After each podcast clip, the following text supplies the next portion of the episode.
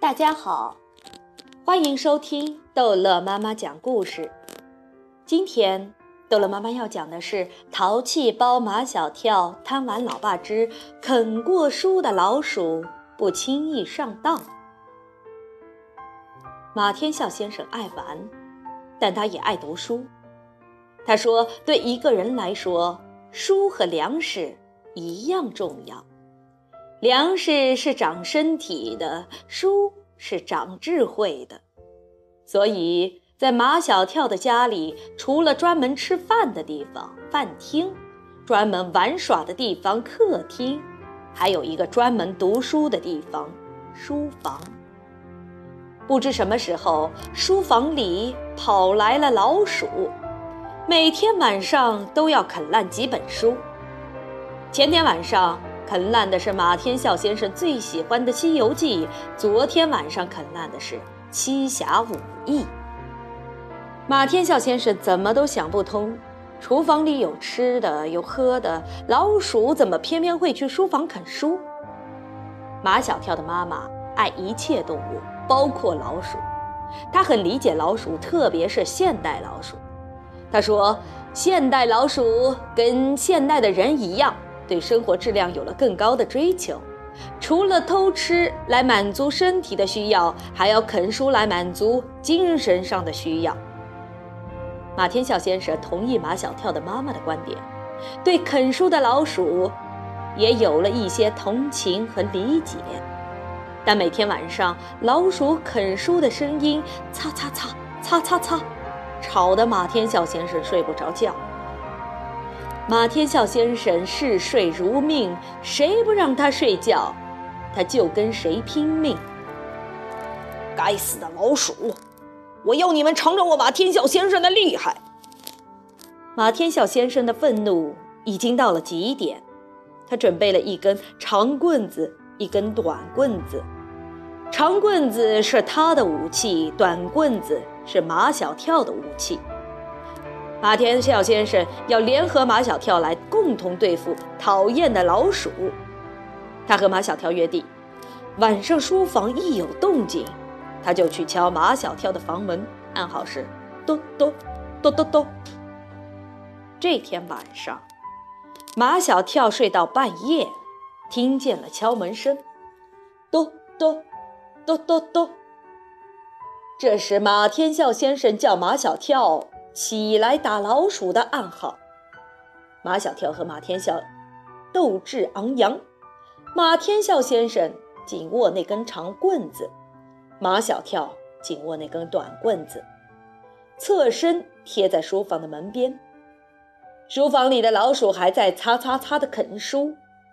马天笑先生在马小跳的耳边说：“他说，一、二、三。”他们就冲进去，打他个措手不及。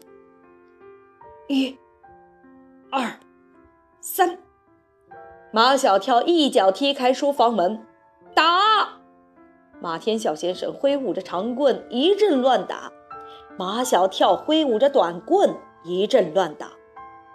这场战斗下来，书柜上的玻璃门打碎了四扇。马天笑先生最心爱的唐三彩马打碎了，景泰蓝花瓶打碎了，从荷兰带回来的木头水车打碎了，老鼠却一直没打着。老鼠呢？马天笑先生四处找，吱吱吱，吱吱吱，老鼠还在书房里，不知。正躲在哪个角落里笑呢？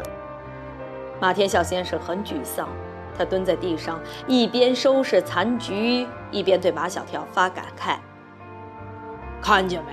这种啃过书的老鼠，智商就是高。要跟他们斗，光靠武力是不行的，还得用智慧。”马天笑先生发誓要用智慧来战胜啃过书的老鼠。他不知从哪里弄来了一只捕鼠笼，捕鼠笼里有一根小钩子连着门上的机关，在小钩子上挂吃的东西，只要老鼠跑进去吃，啪的一声，笼门就会自动关上。老鼠就会被关在里面。哈哈，马天笑先生好像已经看到被关在笼子里的老鼠。老鼠啊，老鼠，你们的末日快到了。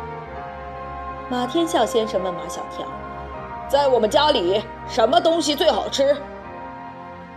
马小跳说：“五香腊肠。”马天笑先生就从冰箱里拿出一根腊肠来，挂在捕鼠笼的小钩子上。到了晚上，马天笑先生把放着腊肠的捕鼠笼放在书房里，然后和马小跳锁在门外，把门虚掩着，那条门缝正对着那只老鼠笼。腊肠的香味在书房里飘来飘去，还飘到马天笑先生的鼻子里，飘到马小跳的鼻子里。老鼠出来了，一只在前，一只在后，两只老鼠直奔腊肠。大功即将告成，马天笑先生和马小跳互做了个 OK 的手势，又紧紧地拥抱了一下。可是。老鼠并没有进笼子，它们围着捕鼠笼踱起步来，一副很斯文的样子。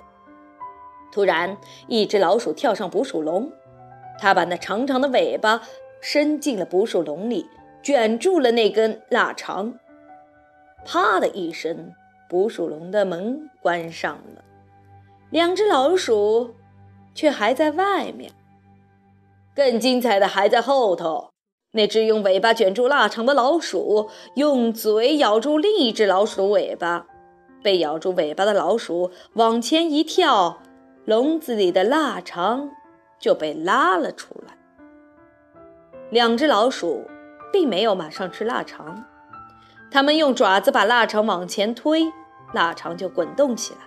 哈，两只老鼠原来这是要把腊肠搬走啊！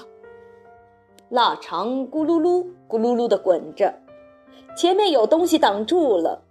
一只老鼠就用四只爪子紧紧抱住腊肠，四脚朝天地躺在地上；而另一只老鼠则把这只老鼠的长尾巴扛在肩上，像拉车一样。一眨眼的功夫，就不知道拉到什么地方去了。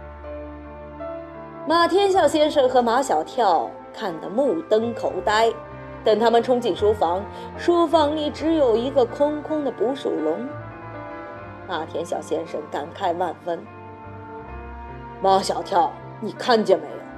这就是啃过书本的老鼠，有智慧的老鼠，不一样就是不一样。”感慨过后，马天笑先生现身说法，一现身说法就说到马小跳身上。